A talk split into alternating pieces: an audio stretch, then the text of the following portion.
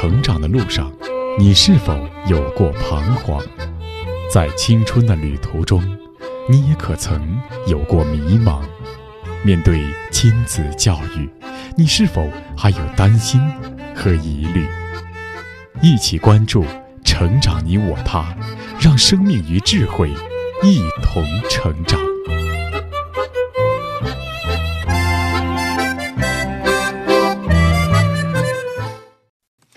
愿生命与智慧一同成长。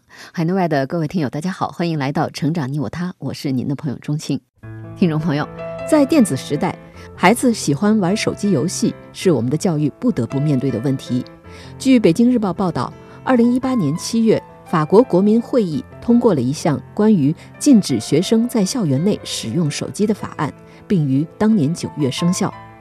实际上，学校该不该禁止手机入校，一直是一个颇有争议的话题。尤其是新冠疫情爆发以后，学生远程云课堂的数量越来越多，孩子接触手机的时间也越来越长。那么，孩子会不会玩起游戏来无法自控呢？那今天我们就继续来听一听资深媒体人周璐所著的书《我用阅读教育孩子》对于这一问题的看法。我们来聆听。第一章第六篇，孩子爱玩游戏，可能都是妈妈的错。播讲时代，孩子爱玩游戏，可能都是妈妈的错。很多家长朋友都有这样的苦恼：孩子成天就喜欢玩手机，走路看，吃饭看，没写完作业就看，晚上躲在被窝里看，轻者。为此，父母和孩子频繁吵架，伤害亲子关系；重者，孩子学业成绩下降，逆反情绪严重；极端的孩子，因为父母不让玩手机而轻生，让人痛心不已。为此，有不少家长的做法是完全把手机和孩子隔离，不让孩子接触手机。他们认为，只要这样做，就可以免于让孩子受到手机的毒害。但我认为，这样的做法同样是不可取的，是过犹不及。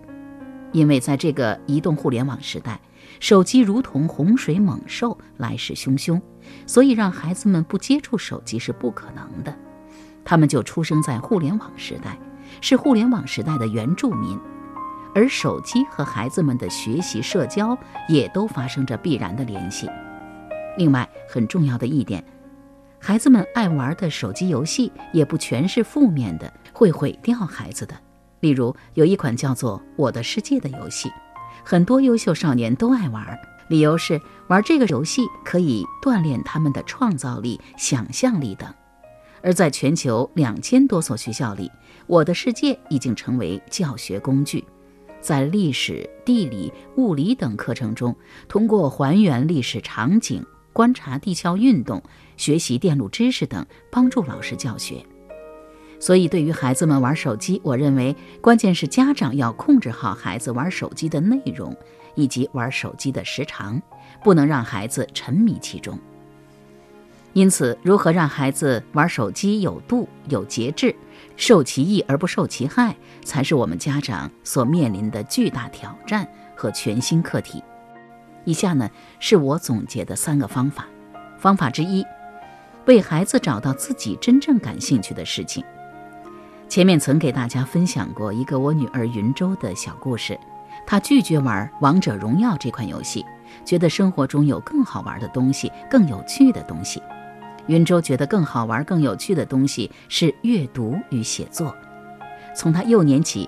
我把他带进阅读的世界后，他渐渐看到了群山之巅的风景，也结识了更多有趣有益的朋友，并慢慢的把写作视为自己的挚爱，自然而然的就对手机里的那些小玩意儿有了天生的免疫力。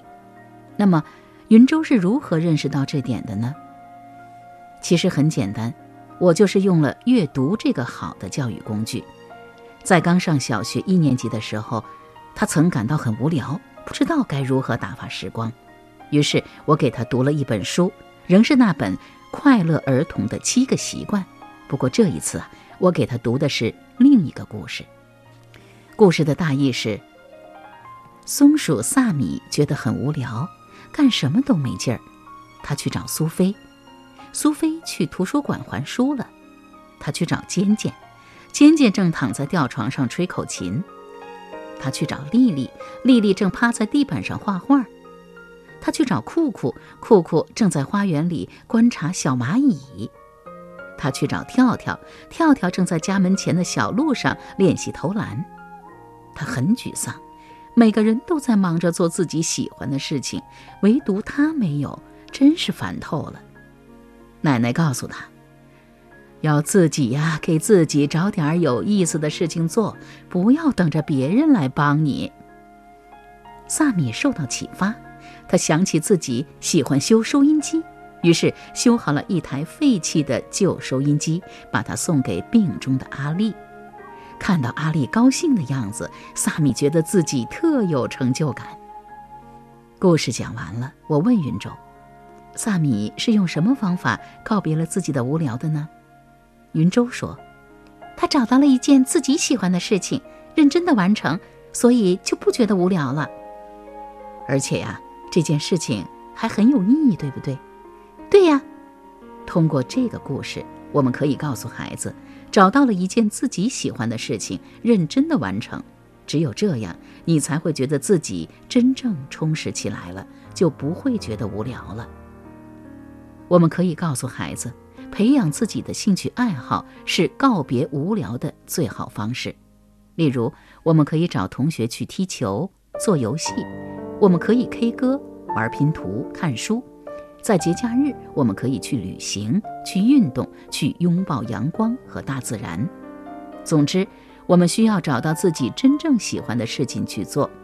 但是，我们必须告诉孩子一个原则：如果用无聊的方式来打发无聊，你就会觉得更无聊。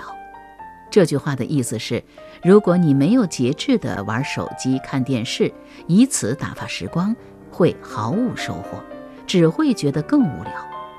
特别需要注意的是，如果家长出于升学的目的，强迫孩子发展某种兴趣爱好，那只是家长的兴趣，而不是孩子的兴趣。那样做呢，只会让孩子心生厌恶。一旦有机会，就会立刻放弃，一辈子都不愿再多看一眼。这样的兴趣培养方式无疑是很失败的。真正的兴趣一定是让孩子从心底喜欢，并且能够激发起他的学习动力和热情，让他愿意一直投入时间和精力去做的事情。教育家苏霍姆林斯基说过。如果我们力求使孩子的全部精神力量都专注到功课上去，他的生活就会变得不堪忍受。他不仅应该是一个学生，而且首先应该是一个有多方面兴趣、要求和愿望的人。每个人的兴趣爱好呢，都可以广泛多样，他们不一定都能够被发展成为我们的优势或者特长。但是，我们从对他们的由衷喜爱中体验到了热情、喜悦与快乐。他们为我们结交到了更多的好朋友，他们让我们享受和放松，他们让我们的人生变得更加充实。这就已经足够了。其实，孩子从小就带着探索世界的好奇心，无论是到户外玩耍、运动、画画、唱歌、阅读等等。要找到孩子真正的兴趣并不难，但是难就难在很多家长都认为孩子其他的事情都不重要，唯有功课最重要，其他活动都是为了考学加分，那可能就会妨碍孩子的兴趣。那么，到底要如何认识孩子学习的兴趣和目标呢？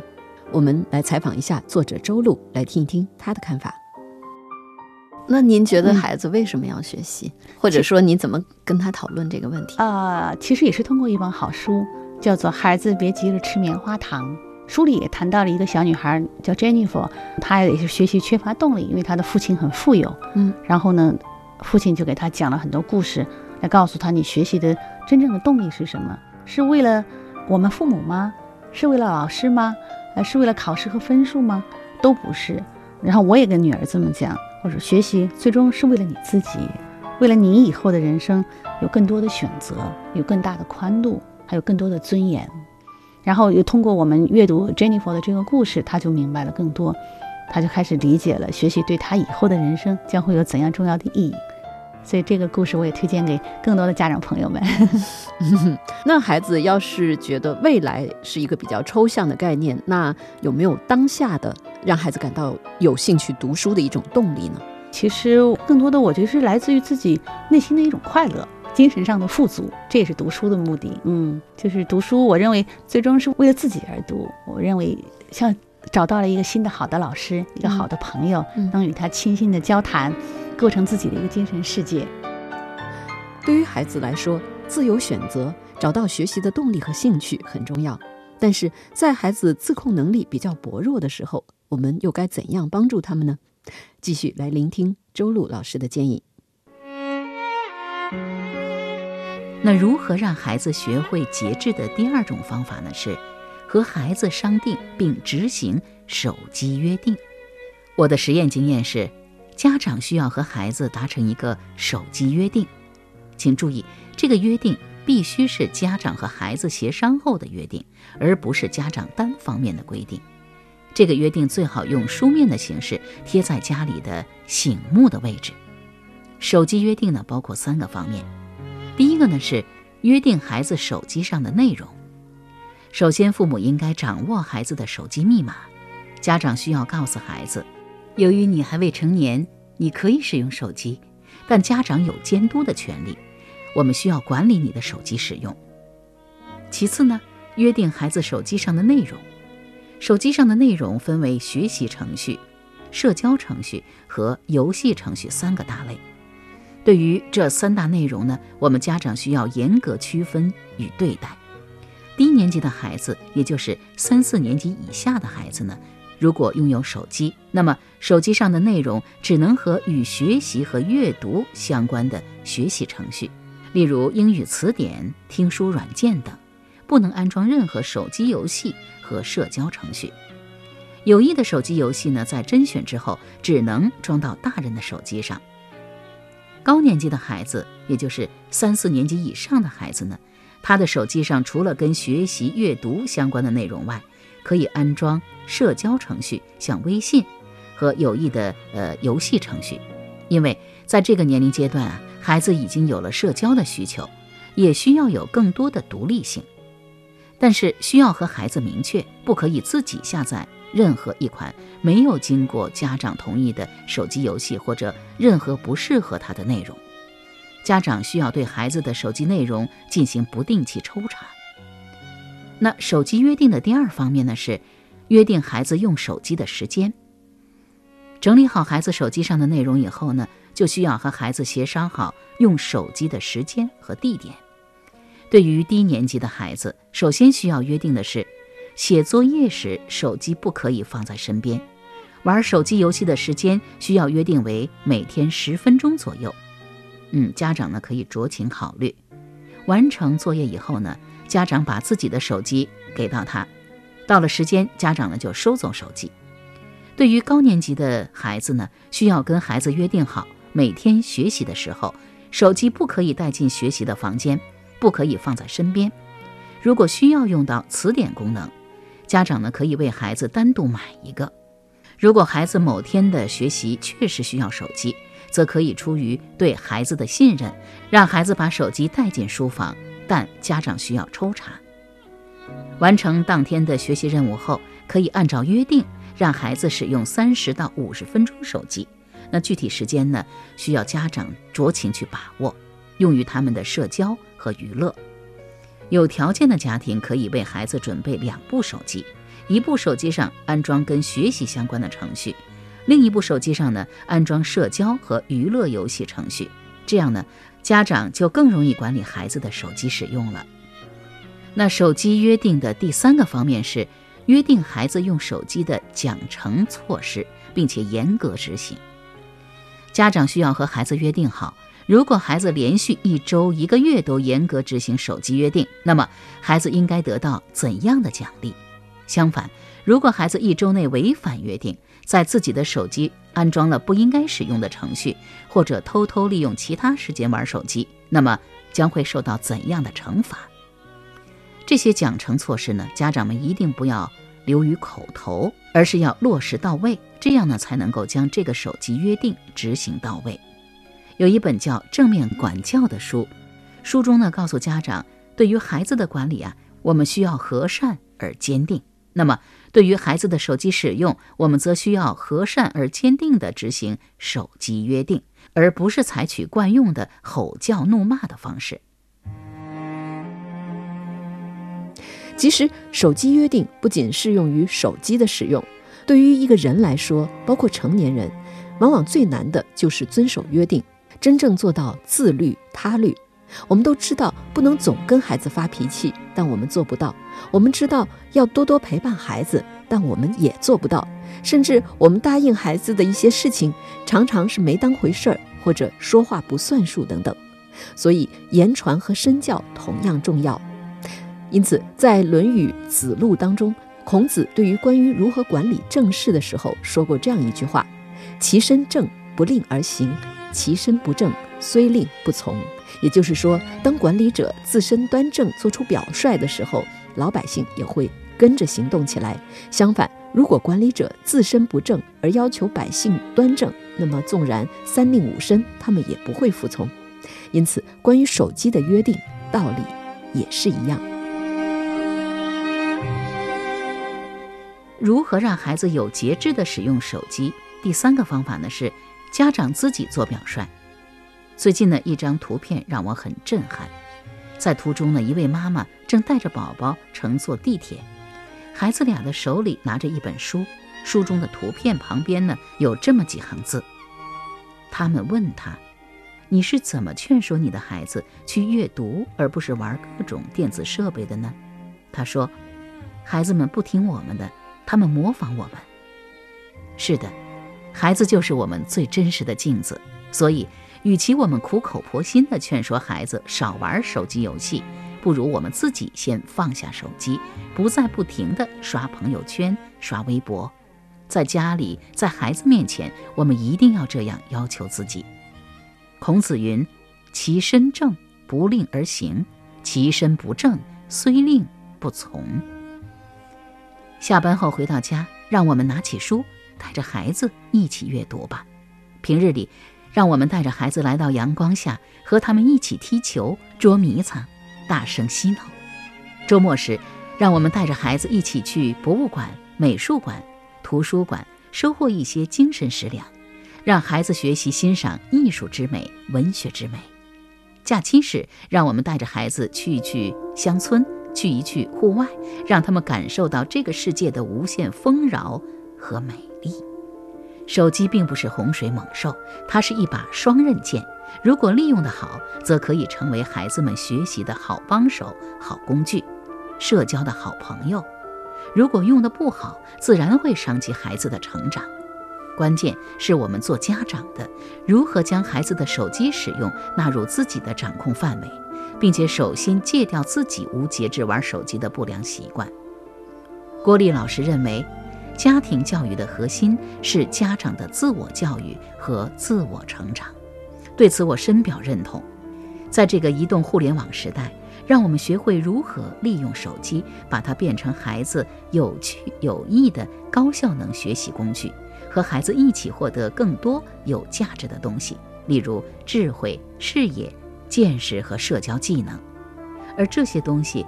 正是让孩子在未来的人工智能时代不被替代的最重要素养。